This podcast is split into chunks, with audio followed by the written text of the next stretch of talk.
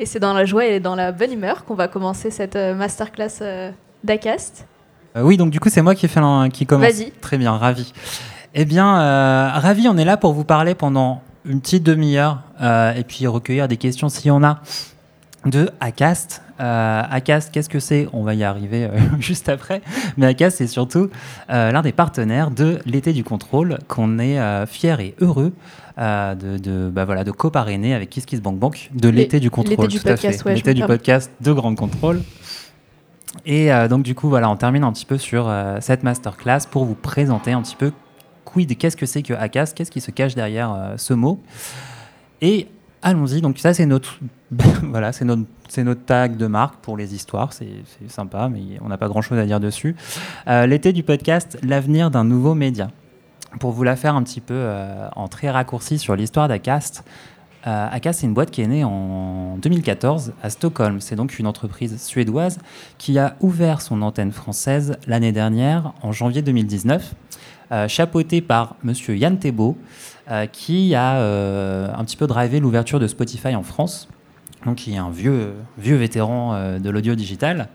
Et euh, moi, j'ai rejoint cette boîte-là en tant que directeur des contenus, donc ce qui est un titre un peu pompeux pour euh, tout ce qui est relation avec les médias, les studios et les podcasteurs indépendants que l'on défend chez Acast. Et Mathilde nous a rejoint en octobre. Oui, ça fait bientôt euh, un an. Pour justement nous accompagner sur, cette, sur cette partie justement de contact, de relation et surtout de répondre à toutes les questions de nos podcasteurs. On est une équipe de 12 personnes en France aujourd'hui et Acast, en fait, travaille sur euh, un petit peu tous les éléments et toutes les structures et toutes les problématiques du podcast. Donc, qui sommes-nous? On est, comme je l'ai dit, l'heureux partenaire de l'été du podcast. Et on a du coup aussi euh, eu le grand plaisir de pouvoir animer euh, certaines des masterclass qui ont eu lieu sur cette scène même et euh, certaines des conférences aussi qui ont eu euh, lieu pour discuter un petit peu de toutes les problématiques euh, sous-jacentes de ce joli média qu'est le podcast. On, est, on se définit aussi comme l'expert du podcast. ACAS, c'est une boîte, comme je disais, suédoise à la base, 2014, qui a essaimé sur 13 territoires, dont tous les territoires matures du podcast, c'est-à-dire les États-Unis, l'Angleterre, l'Australie, l'Allemagne, la France, le Mexique depuis quelques mois. Donc en fait, l'idée, c'est aussi d'amener en France une euh, structure et une avance technologique qu'on n'avait pas forcément encore l'année dernière, mais aussi d'amener une sorte de, de venir un petit peu avec notre boule de cristal pour aider les podcasteurs français à se repérer dans le paysage en suivant un petit peu aussi et en s'inspirant de ce qui s'est fait dans les autres pays. Et enfin, la plus grande régie de podcast, c'est important car Acast est né de la volonté de monétiser les créateurs de podcasts, les créateurs et les créatrices de podcasts. Vraiment, le but premier d'ACA, c'est de ramener la, j'aime bien dire ça, la podcast money dans la poche des créateurs. Euh, on est, c'est vraiment le but de depuis 2014. Euh, donc, c'est pas quelque chose qu'on a inventé et qu'on a, sur lequel on s'est repositionné au fur et à mesure. Ça fait vraiment six ans qu'on travaille ce sujet et toutes les problématiques qui vont avec. Ce qui fait de nous aujourd'hui la plus grande régie de podcast. Le petit chiffre qu'on aime bien euh, montrer, c'est effectivement depuis 5 ans en Europe, donc juste en Europe, on a reversé 50 millions d'euros aux créateurs de contenu, créateurs et créatrices de contenu. L'idée pour, euh, pour commencer, euh, avant d'aller parler de pourquoi le podcast c'est un super média et pourquoi c'est aussi le média du futur, de pouvoir resituer un petit peu c'est quoi en fait aujourd'hui en France le podcast en termes de chiffres? Parce que c'est difficile de trouver une structure et une transparence sur le marché du podcast en France et c'est aussi notre travail. ça c'est des chiffres qui sont issus d'un baromètre qu'on publie de manière trimestrielle qui est basé uniquement sur les chiffres des podcasts du réseau Acast. Euh, donc on, voit que c'est un podcast, c'est un média pardon qui est en, croissance et en fait de, baromètre en baromètre, là c'est le troisième qu'on sortait. Euh, vous pouvez retrouver les, chiffres euh, en ligne assez facilement. On voit qu'il y a une augmentation des écoutes, il y a une augmentation des niveaux d'audience des podcasts et des émissions déjà existantes, existantes et il y a une augmentation du nombre de personnes qui écoutent des podcasts. C'est pas juste quelques fans de podcasts qui d'un seul coup se mettent à écouter de plus en plus d'émissions parce qu'il y en a de plus en plus qui sont créées. C'est aussi des nouvelles personnes qui se mettent au podcast. Et du coup, en fait, derrière aussi cette augmentation des usages, dont le but de ces baromètres, c'est justement ben, de mettre un peu les pieds dans le plat et de mettre des chiffres sur la table, parce que ça fait un an qu'on entend parler de podcast un peu sur tous les médias. Voilà, nous, on voulait ramener un peu de transparence dans tout ça.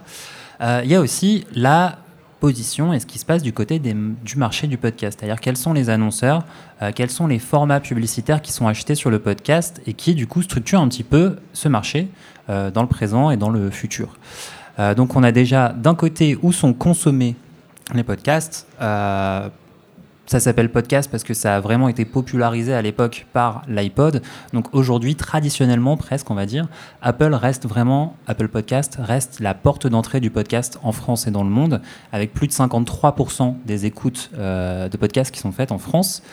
Euh, et en termes de répartition des revenus par format, je reviendrai un petit peu euh, par la suite sur quels sont un petit peu les formats publicitaires du podcast.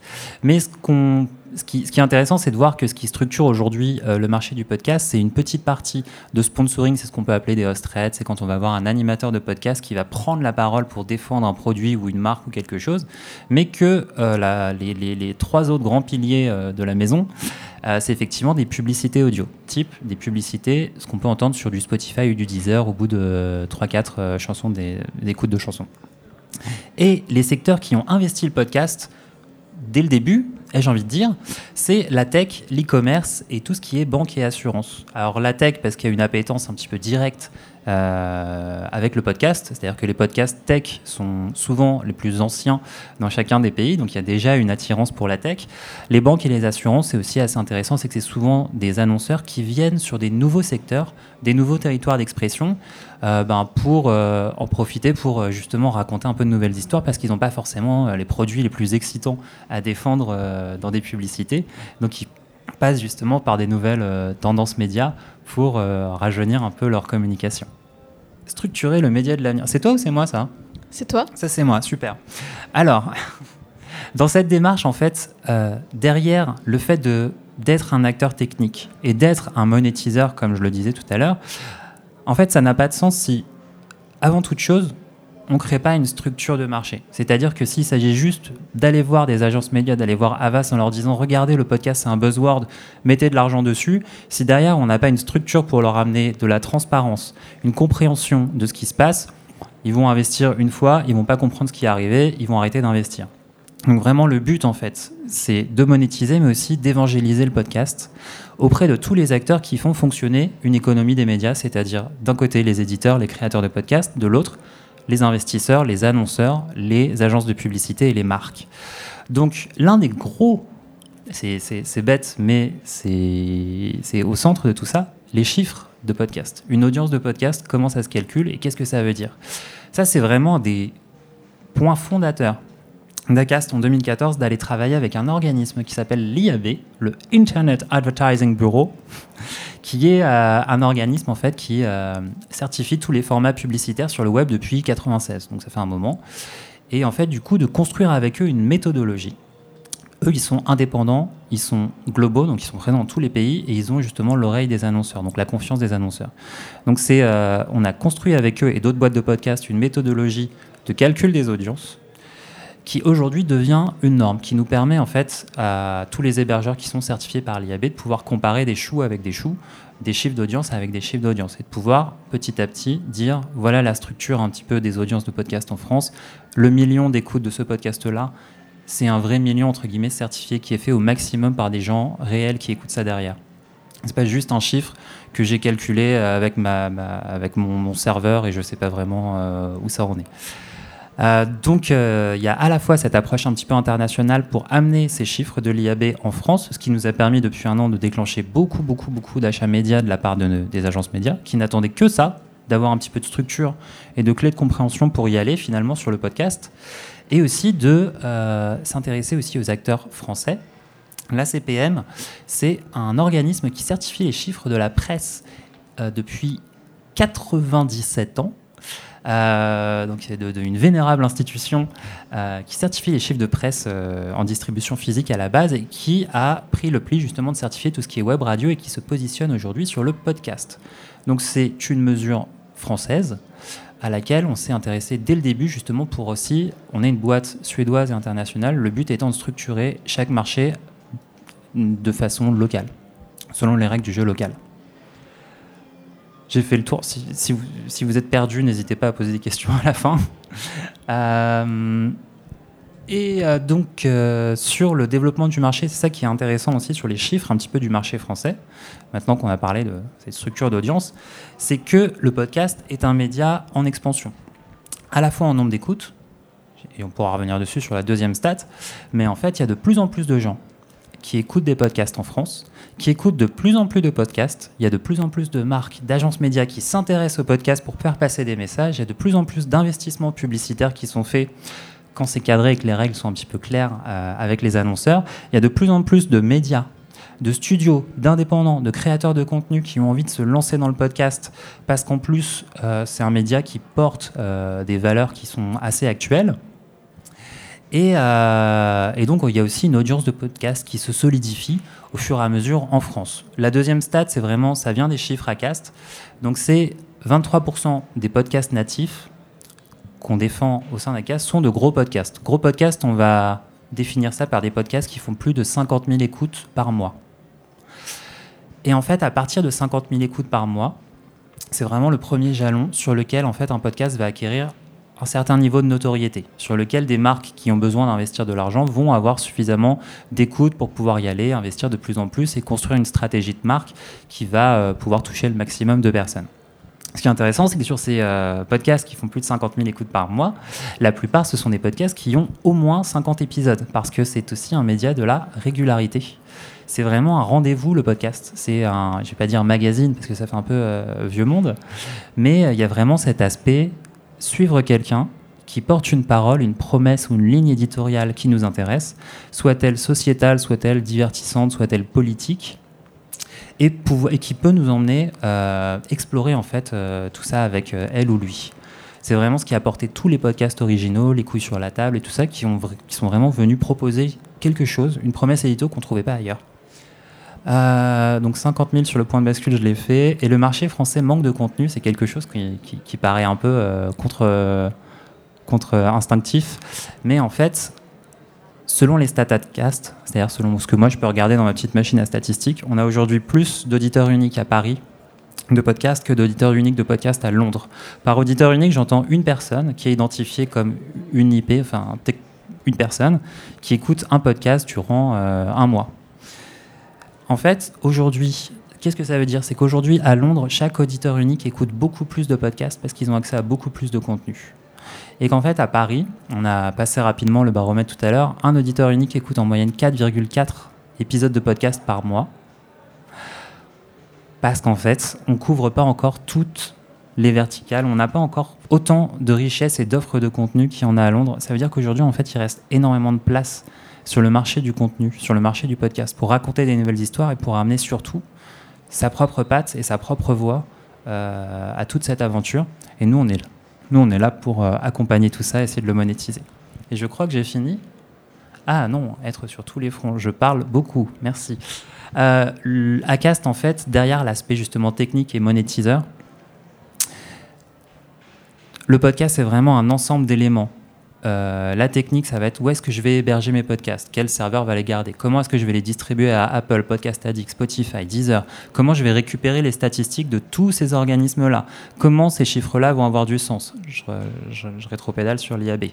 Euh, comment est-ce que je vais insérer mes publicités, vraiment toutes ces. Comment est-ce que je vais faire ma promotion, comment je vais faire connaître mon podcast, comment est-ce que je communique avec Apple Podcast pour avoir une mise en avant? Comment est-ce que je connais mon audience de podcast? Combien il y a d'hommes, de, femmes, de personnes euh, non genrées dans mon audience? Quels sont leurs âges? Et ainsi de suite. Tous ces sujets-là, en fait, tous ces sujets techniques, on va les couvrir sur Acast. Et puis après, il y a toute la partie commercialisation, communication. Et on est là vraiment pas juste pour être un tournevis euh, et répondre à un ou deux besoins techniques, mais pour être l'entièreté de la boîte à outils du podcast qui, parce qu'on est sur tous les terrains, et qu'on a connecté tous ces éléments entre eux, va pouvoir vous donner une réponse et une vision et, euh, et des réponses à vraiment toutes les questions qui peuvent concerner la structure, la stratégie, l'ambition euh, de votre podcast. On est après au contact de tous les intervenants du marché. Il y a beaucoup trop de choses sur ces slides afin de défendre les intérêts de toutes les créateurs et les créatrices, euh, que ce soit éditorialement, mais évidemment, encore une fois, en termes de revenus. Le but d'Acast, c'est de rémunérer les créateurs et les créatrices de contenu. Bonsoir. Euh, je vais vous parler un petit peu du coup des formats de monétisation parce que euh, là on a parlé beaucoup du, marché, de l'aspect euh, théorique de ok c'est quoi notre travail, on structure le marché, on va avoir des agences et tout ça et c'est des grands mots de commerce. Mais côté créateur et créatrice de contenu, comment est-ce que ça se passe en fait? Nous on propose trois types de formats généralement aux annonceurs avec lesquels on travaille et du coup aux créateurs et créatrices avec lesquels on travaille. C'est à la fois effectivement comme disait Cédric le spot audio, donc les spots un peu classiques qu'on entendrait sur 10 heures entre deux morceaux. Euh, le sponsoring, donc euh, le créateur ou la créatrice de contenu qui prend la parole pour parler d'une marque, pour parler d'un produit auprès de son audience directement, et euh, le contenu de marque qui là peut avoir des formes très large et varié parce que ça peut être à la fois bah, la création d'un podcast dédié à une marque euh, avec la marque du début à la fin ou euh, la création d'un épisode spécifique. Euh, on l'avait fait par exemple avec le podcast Maintenant vous savez, qui est un podcast de, de vulgarisation. Maintenant vous savez, on leur avait demandé de faire un petit épisode sur OK, comment ça fonctionne. c'était quoi C'était les enzymes dans la, dans la bouche, il me semble. et c'était en partenariat avec Zenjum, qui est un dentifrice. Donc l'idée, c'est vraiment d'avoir toute cette partie-là. Généralement, on fonctionne principalement avec les, les, spots audio et les sponsoring. Et comme on le disait tout à l'heure sur euh, les chiffres du baromètre, les investissements, principalement, ils se font en spot audio. Le sponsoring, il est là pour venir apporter une espèce de, de plus-value. C'est quelque chose qui vient de manière moins régulière et qui vient apporter, bah, je passerai plus vite si c'est euh, si après, qui vient apporter euh, des, des, revenus supplémentaires sur une période. Mais attends, j'ai pas terminé. Sur les formats en termes de Vas-y, t'as parlé pendant longtemps, je t'ai pas interrompu. Sur les formats, euh, euh, sur où ils se placent dans le podcast, euh, on a aussi les classiques pré-roll, mid-roll et post-roll. Je les définis là parce que c'est pas forcément évident pour tout le monde et qu'on va en reparler. Le pré-roll, c'est la publicité qui va arriver au début du podcast. Alors pas forcément avant le podcast, mais qui va arriver en tout cas dans les premières minutes du podcast. Le mid-roll, ça va arriver au milieu et le post-roll, ça va arriver à la fin. Pareil, pas forcément à 100% de l'épisode quand c'est terminé, ça peut arriver un petit peu avant. en France, pour vous donner une info euh, avec les podcasteurs avec lesquels on travaille, par défaut, euh, généralement, on met un pré-roll et un post-roll. Donc une pub au début, une pub à la fin. C'est assez rare pour l'instant euh, qu'on ouvre un mid-roll parce qu'on n'est pas encore habitué à avoir de la, de, la, pub au milieu d'un épisode et qu'on a aussi des épisodes qui sont pas forcément assez longs. quand il y a des épisodes qui durent 20 minutes, en fait, c'est pas cohérent de venir mettre trois pubs au milieu d'un contenu. Ce serait hyper relou. Et c'est justement ce qu'on cherche à ne pas reproduire de ce qui existe ailleurs, notamment en radio en termes de pression pub. Donc c'est ce que je disais tout à l'heure euh, sur, les, sur les revenus, sur la, moula des podcasteurs. Euh, grosso modo, euh, les, les pubs audio génèrent un matelas fixe qui va revenir tout au long de l'année et qui va être bah, l'argent sur lequel on peut compter et potentiellement sur lequel on peut faire une projection même plus ou moins fiable selon les périodes. Hein. Quand il y a une, pandémie mondiale et un confinement, c'est un peu moins fiable, on va pas se mentir. Mais grosso modo, ça permet de faire un matelas solide et les sponsoring qui se débloquent à partir des fameuses 50 000 écoutes mensuelles euh, que Cédric euh, mentionnait. Donc on a remis la, jolie pyramide euh, des contenus, qui n'est pas proportionnelle. Hein. Je préviens, ne retenez pas cette image en se disant ouais c'est pile poil trois blocs pareil. C'est pas le cas. C'est juste les chiffres ils rentrent pas si on le fait de manière proportionnelle. Euh, donc à partir de 50 000 écoutes, on peut activer beaucoup plus facilement le sponsoring et donc du coup venir monétiser beaucoup mieux. Et c'est là en fait que le podcast devient euh, un média qui est euh, financé à la fois bah, par des revenus qui reviennent tout le temps et des revenus un peu plus ponctuels mais plus importants et qui devient un média indépendant qui peut donc bah, bah, vivre de lui-même. D'où, c'est fou, je savais même pas que le troisième point c'était ça, mais je viens de faire mon troisième point. Euh, je vais pas mic dropper parce que c'est pas mon micro. Euh, d'où cette info sur euh, le, fait que le modèle publicitaire, il fonctionne pour des médias qui s'inscrivent dans la durée. Parce qu'en fait, et ça rejoint ce que disait Cédric tout à l'heure aussi, le podcast, c'est un média de long terme, c'est un média de rendez-vous, c'est un média qui, généralement, a des grosses audiences au moment où il y a un rendez-vous qui est installé depuis longtemps, donc au moins 50 épisodes, souvent plus, et dans les marchés qui, enfin, pas français. c'est d'ailleurs du, très long terme qui, que viennent les plus grosses audiences. Euh, et c'est là que vient la plus grosse euh, tunasse euh, aussi. Hmm. Après, ce qui est intéressant, c'est qu'en fait, un fil de podcast peut aussi changer de forme au fur et à mesure. C'est-à-dire que, par exemple, pendant l'été, il y a plein de podcasts qui ont un nouveau format, ou un format un peu plus court, des choses comme ça.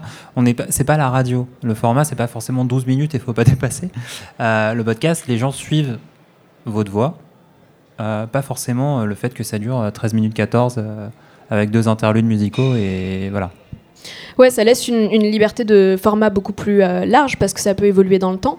Euh, et euh, c'est tout l'intérêt, justement, cette, diversité de formats, de voix, d'édito. Et c'est aussi ce qu'on défend chez, chez Acast quand on dit qu'on veut rendre l'argent des, des, podcasteurs aux podcasteurs. c'est pour vraiment venir soutenir et accompagner leur démarche édito, euh, d'où cette slide, euh, sur euh, l'alignement des thématiques publicitaires et des thématiques éditoriales. L'idée, et c'est vraiment notre travail, c'est de venir rendre cohérent tout ça et de faire en sorte que la publicité ne vienne pas déjà nuire à l'expérience auditeur-auditrice et ensuite qu'elle soit le plus en lien possible avec les audiences, avec les thématiques abordées, qu'il n'y ait pas de, clash qui se fasse à ce niveau-là. GIF de notre euh, outil euh, interne euh, qui montre que, comme je vous disais tout à l'heure, les pré-rolls, mid-rolls et post-rolls peuvent être déplacés. L'idée, c'est de pouvoir les insérer de la manière la plus naturelle et agréable possible à l'oreille des auditeurs et auditrices. et c'est aussi, bah, par exemple, quand il y a des sponsorings, d'écrire des sponsorings marrants, de faire des blagues. au UK, on a un podcaster qui fait des sponsorings qui sont devenus iconiques parce qu'il fait des chansons à chaque fois qu'il fait un sponsoring. C'est ultra marrant, ça rentre dans la tête, ça marche carrément. Et en fait, en France, on n'a pas encore trouvé complètement notre voix sur du sponsoring un peu marrant, un peu décalé.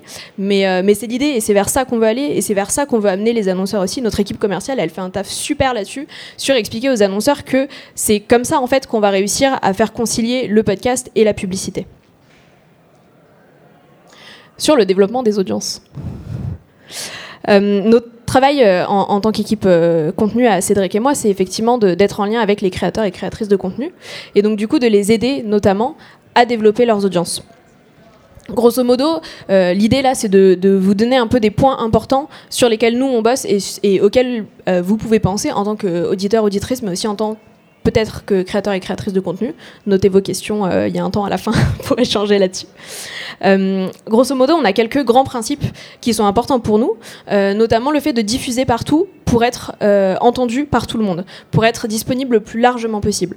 En fait, on se rend compte à la lumière de cette stat que, grosso modo, Apple Podcast, vraiment, c'est la grande majorité des écoutes de podcast, et les autres, c'est vraiment très faible en termes de proportion.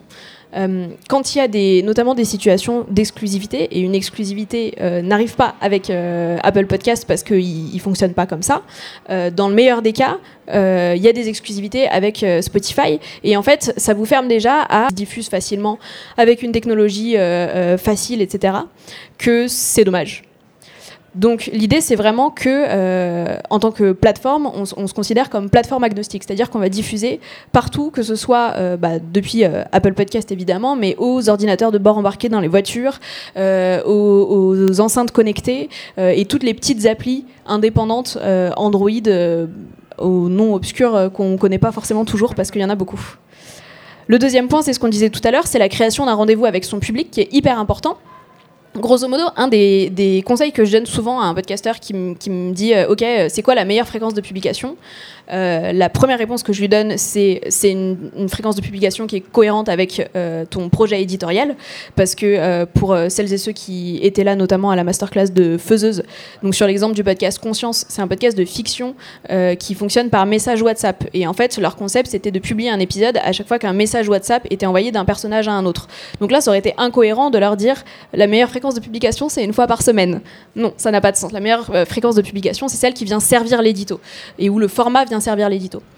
Euh, la deuxième réponse que je fais après ça, c'est généralement que la meilleure fréquence de publication, c'est celle qu'on peut tenir. C'est-à-dire que euh, si vous décidez de publier un épisode par semaine, mais que en fait c'est compliqué à produire et que du coup il y a un, c'est les écoutes, bah, comme on disait, sur le long terme. Donc c'est quand euh, bah, il y a des gens qui soit découvrent votre podcast et écoutent 3-4 épisodes d'affilée, soit qui parce que vous avez votre épisode qui est sorti en rebond vont se dire ah mais j'avais pas écouté celui de la semaine dernière, donc du coup il y a un deuxième petit pic qui vient juste après. Et grosso modo, c'est pour ça qu'elle est importante, euh, la régularité, c'est parce qu'on se rend compte aussi, euh, quand nous on regarde les stats détaillés d'un podcast, que généralement le plus important jour d'écoute, c'est le jour de publication, parce que les gens sont au rendez-vous et les gens attendent le contenu. C'est ce que disait Cédric aussi tout à l'heure sur le euh, un auditeur, une auditrice de contenu écoute généralement 4,4 épisodes de podcast par mois. Mais en fait, ça fait pas beaucoup. Donc du coup, la personne, quand elle a une notification sur votre épisode est sorti, bah, elle est contente parce qu'elle a un contenu à écouter. et a priori, c'est un par semaine, donc c'est pas, euh, c'est pas encore hyper régulièrement. Peut-être que plus tard, c'est des courbes qui se lisseront. Mais, mais aujourd'hui, c'est encore c'est encore très visible. Et donc, grosso modo, oui, deuxième euh, info sur ce, cet ECG d'un pas de plus en plus euh, d'écoute et de personnes qui écoutent euh, le contenu sur le long terme. Mais grosso modo, c'est à ça que ressemble la, courbe d'un podcast en bonne santé. Ah, attends, avant que tu avances. Un autre point aussi qui, qui, est intéressant, c'est qu'à chaque publication d'un nouvel épisode, en fait, le nouvel épisode sur ce pic-là, par exemple, il va souvent représenter que 50% des écoutes c'est pas le nouvel épisode qui fait tout ça. C'est le nouvel épisode est là, il fait 50%. Les gens se rendent compte qu'ils ont oublié d'écouter ceux d'avant, ils le découvrent.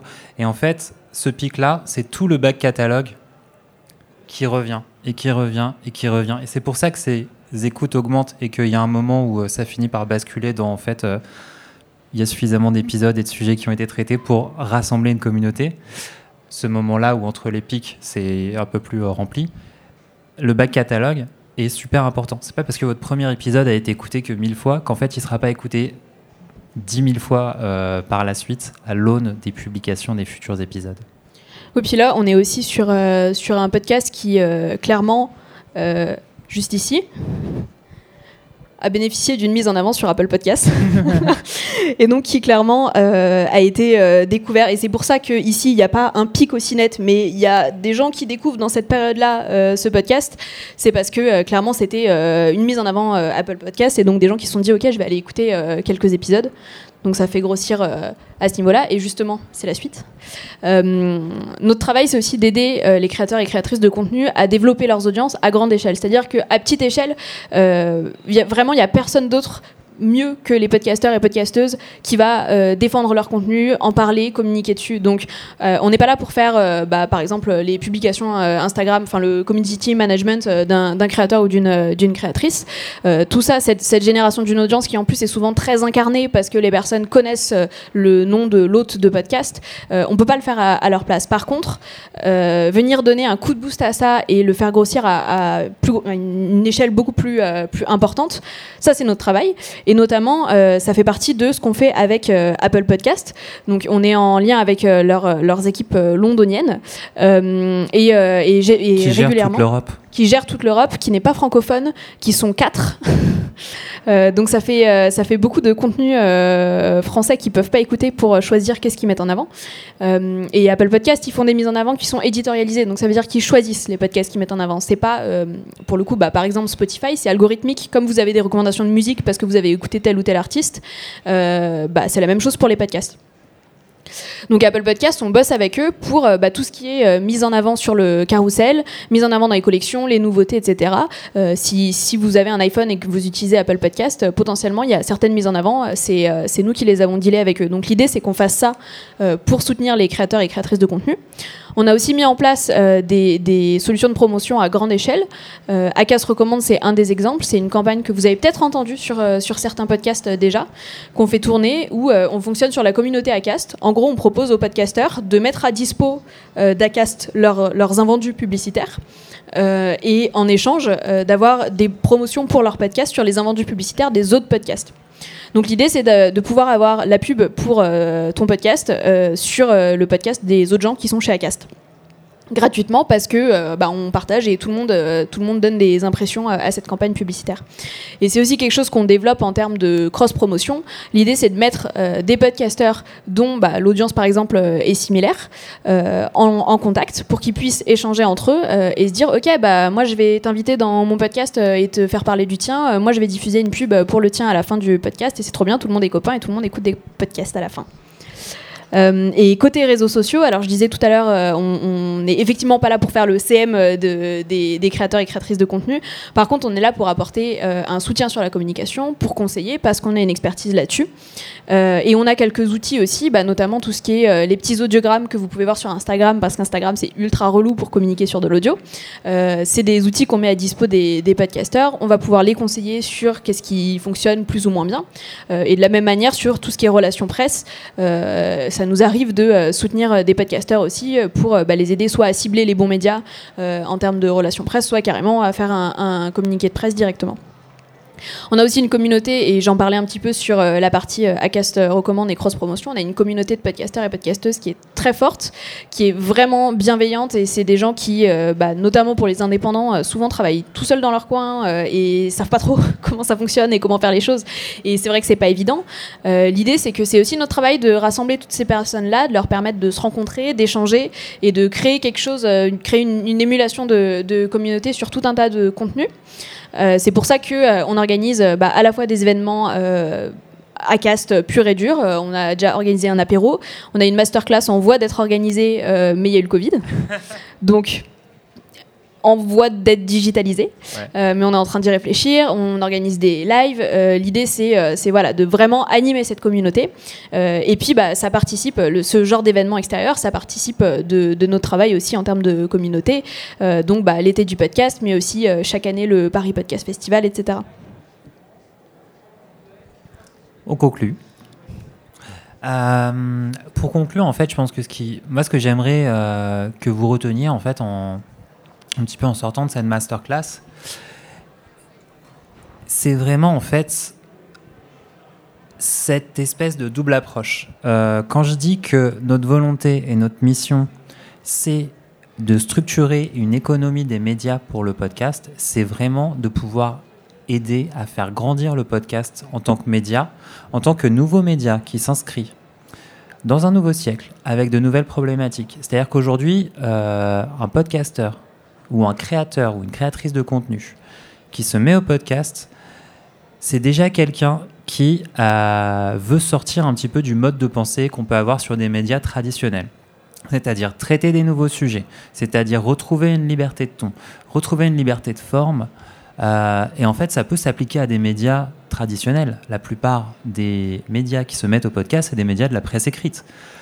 Donc pas mal ont raté un peu le virage de la vidéo. Et justement, avec l'audio, ils retrouvent cette forme de liberté, cette capacité à pouvoir passer 20 minutes sur un sujet et creuser, aller détailler dans le fond de sujets euh, politiques, sociétaux ou d'actu qu'ils ont euh, petit à petit perdu dans la consommation de pages web.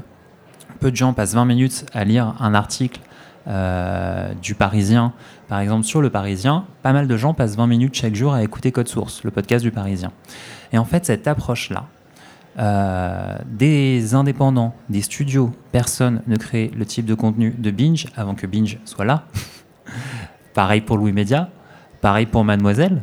Personne ne s'adressait à des jeunes femmes 15-25 euh, de cette façon avant que Mademoiselle y arrive en papier et puis après en papier, en web et puis après en podcast. Et personne ne lisait le Parisien comme il écoutait Code Source aujourd'hui. Donc il y a vraiment une transformation, une révolution des contenus dans le podcast. C'est pas une révolution technologique, vraiment la technologie du podcast. C'était la, c'était la même en, 2002, il y a une éternité. Quoi. Euh, donc c'est vraiment en fait le contenu qui s'est emparé du, du podcast. Le podcast français, fondamentalement, c'est un média qui a été très sociétal. Les couilles sur la table, euh, c'est un des plus gros podcasts en France aujourd'hui. Ce truc-là aurait pas fait euh, le prime time euh, sur TF1. Quoi. Ouais, puis on est, aussi sur un... sur un média qui est accessible pour, pour le coup souvent vu comme étant en tout cas plus accessible que la vidéo parce que ça demande moins de matériel et parce que aussi depuis l'essor de YouTube, à, l'époque de YouTube, on pouvait pas encore dire bah t'as qu'à prendre ton smartphone et, et te filmer.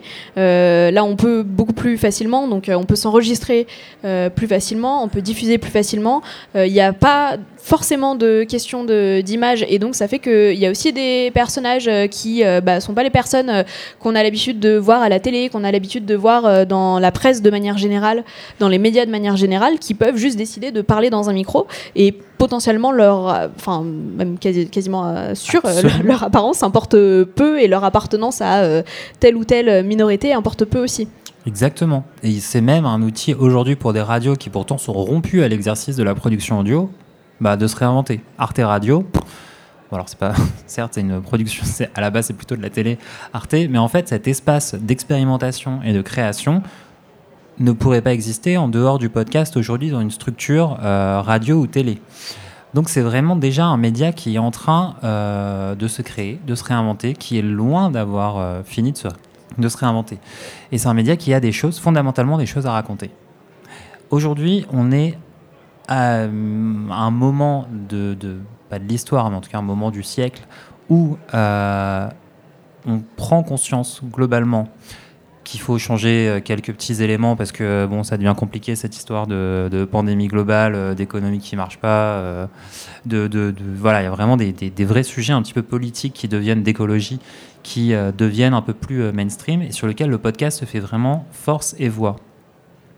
Ça ne serait pas une économie complète du podcast si en fait à côté, en face, il n'y avait pas des annonceurs et des marques et des agences médias qui eux aussi se réveillaient et étaient en train de se dire comment mon produit, comment ma marque, en fait, qu'est-ce que moi aussi j'ai à raconter? Comment je peux essayer d'aider, soutenir ce média, ne serait-ce que financièrement, mais aussi comment, en fait, euh, quand je parlais tout à l'heure des assurances et des banques, en fait, elles se servent aussi du podcast pour parler de produits qui sont éco-responsables, de choses comme ça, qu'elles annoncent pas forcément en télé ou en radio parce que c'est trop mainstream, en fait. Ça va pas forcément toucher les audiences qu'elles visent. Le podcast est là pour porter une nouvelle parole, porter une forme de changement et en fait, qui rêve de porter le changement plus que des annonceurs? Eux, ils ne, ne font, ça, fait, ça fait 200 ans que des annonceurs existent et qui justement cherchent justement des tendances, qu'ils essayent de s'y installer, qu'ils essayent en fait de suivre finalement le mouvement de société. Et aujourd'hui, le podcast, c'est, on est dans un moment où vraiment les étoiles s'alignent et où euh, tout ça se met en place. Maintenant, il faut le traiter avec délicatesse et respect. Il s'agit à la fois de ne pas arnaquer des annonceurs en n'ayant pas des chiffres qui soient solides et une forme de transparence pour les amener à avoir confiance dans ce nouveau média, parce que c'est encore fragile cette évolution et ce petit embryon de podcast qui se démarque. Euh, mais en même temps suffisamment solide, le podcast ne s'effondrera pas demain. Le podcast n'est plus une bulle, euh, clairement. Euh, donc, par contre, il ne demande plus qu'à s'étendre et à s'élancer.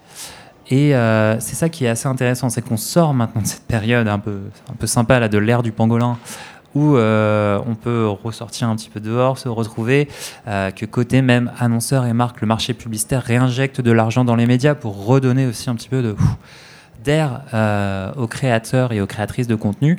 Le podcast est parmi l'un des grands secteurs à en profiter parce qu'il porte aussi justement ces valeurs de changement. C'est le média du débat sociétal et politique. J'en ai pas mal parlé juste avant. Je vais pas revenir dessus. Il y a Laura qui nous fait signe. Euh. Tout est ok. Et après, effectivement, qui prend son, son envol économiquement. Et je voudrais terminer sur ça, c'est-à-dire qu'effectivement, si tout ça n'était qu'une grande aventure de prise de parole, ce serait déjà extrêmement intéressant. Ce qui est euh, aujourd'hui stratégique sur le podcast, c'est que c'est en train de devenir un vrai média avec une indépendance financière. Euh, et qu'en fait, le but de cette économie des médias par la publicité, c'est justement de laisser les créateurs vivre de leur contenu sans avoir à se poser la question de est-ce que je dois signer chez tel deal en exclusivité et chez tel deal. Ça, c'est un modèle de boîte de prod, de télé. Il n'a rien de honteux, mais c'est clairement un modèle euh, très différent de celui de je suis une personne, je suis un studio, j'ai une voix, un message, je suis prêt à me battre pour défendre ses idées ou les porter. Et j'ai besoin d'avoir une forme d'indépendance économique pour pouvoir le faire à temps plein. C'est ça qu'on défend. C'est ça une économie des médias pour le podcast. Et in fine, c'est ça à Cast. Merci.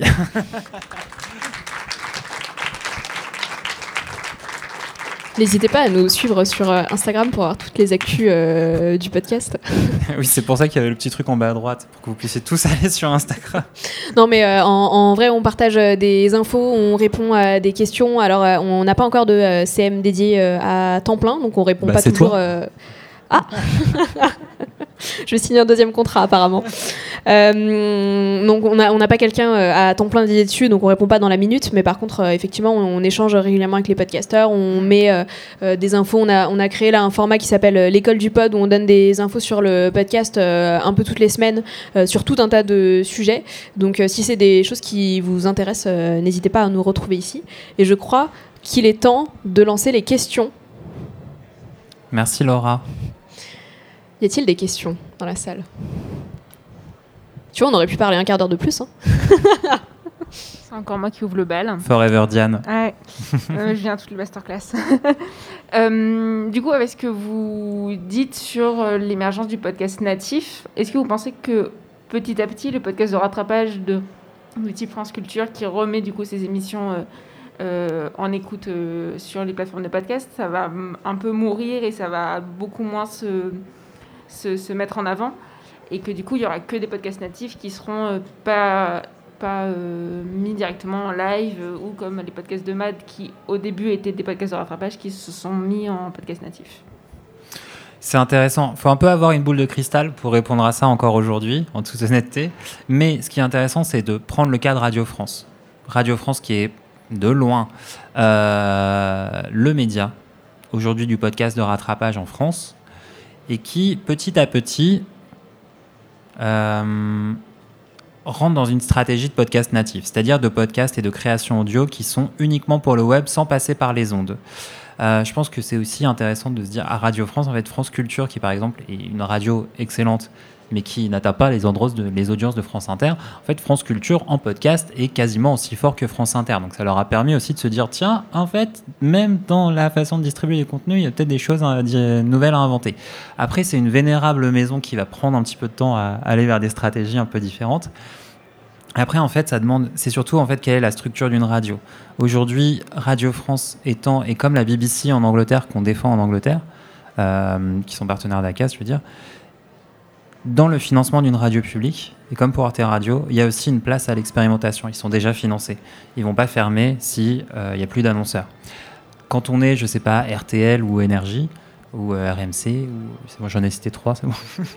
Euh, la question est différente. On a dit podcast, il n'y avait pas encore de règles. C'est-à-dire qu'aller vers le podcast, ça demande aussi de euh, combien est-ce que je peux vendre, est-ce que je peux vivre en fait de ces podcasts natifs que je crée. Ce qui est une question que les indépendants n'ont pas à se poser aujourd'hui puisqu'ils n'accèdent pas, ils sont pas dans les dans les budgets radio. Donc à voir. Après, il faut garder en tête aussi que, par exemple, la vidéo sur Internet n'a pas tué la télé. Elle a poussé la télé à se réinventer et que en fait les budgets euh, publicitaires, donc les budgets médias qui ont permis de faire vivre la vidéo, n'ont pas forcément été tous ponctionnés sur la télé. Donc en fait, est-ce qu'on est aujourd'hui à un croisement où les audiences plus jeunes, un peu plus digitalisées, les fameux millennials ou les, générations Z ou X prime euh, alpha euh, qui vont arriver vont peut-être effectivement plus aller vers des programmes qui sont digitaux et peut-être que la radio va faire sa mue au fur et à mesure. La presse est un secteur assez intéressant. C'est un secteur qui, même sur le web et sur le papier, a une très très très très très haute moyenne d'âge. Le podcast aujourd'hui, pour eux, c'est une façon de sortir d'une situation où potentiellement dans 20 ans, leurs lecteurs sont morts. Donc ils n'achèteront plus ou ils ne s'abonneront plus à leur titre et qu'il faut aller ailleurs. Voilà un peu. Boule de cristal, mais il y a une Ce qui est intéressant, en tout cas sur le, court moyen terme, euh, pour pour te donner une, réponse assez concrète de ce qui, ce qui se passe aussi en ce moment, euh, c'est que euh, euh, t'es pas obligé d'arrêter de, faire du replay pour faire du natif.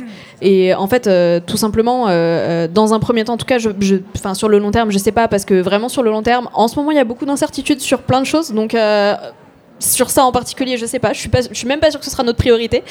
Euh, mais en tout cas, sur le, podcast natif, il y en a de plus en plus qui se créent. Euh, ça va pas forcément être le déclin euh, de, la radio replay, enfin du podcast replay. Par contre, en termes de proportion, effectivement, ça va certainement à un moment ou à un autre s'équilibrer. Et après, il y a plein de choses encore hybrides. ce matin, annonce de Fracas. Fracas, c'est Charlotte Pudlowski de Louis Média qui va intervenir sur Radio Nova donc une radio traditionnelle, une radio euh, hertzienne, et qui vont en sortir un podcast qui sera disponible chez Louis Média. Donc, euh, est-ce que c'est du natif Est-ce que c'est du replay? Honnêtement, là, je ne sais plus. Euh, c'est le futur, en tout cas, je sais pas. on y va. On, nous fait signer d'arrêter. Est-ce qu'on a le temps de prendre une dernière question ou même pas? Même, même pas. Par contre, on sera dehors. tu veux pas venir faire la gestuelle et moi je parle? c'est comme dans les euh, discours politiques. Par contre, on sera dehors et on sera là toute la soirée, euh, tous les deux, et avec d'autres membres de l'équipe ACAS que j'ai vu se, glisser dans le public euh, au fur et à mesure. Donc, n'hésitez pas à venir nous poser vos questions directement. Sinon, vous pouvez vous abonner à notre Instagram et nous envoyer vos questions. Mais, mais sérieusement, n'hésitez pas à venir, à venir nous voir ou à nous envoyer un message et, on en parle en détail avec plaisir. Et de toute manière, a priori, ce sera pas la dernière édition ni de cet événement, ni des masterclass ACAS. Donc on, on se revoit bientôt autrement. Merci beaucoup. Merci beaucoup.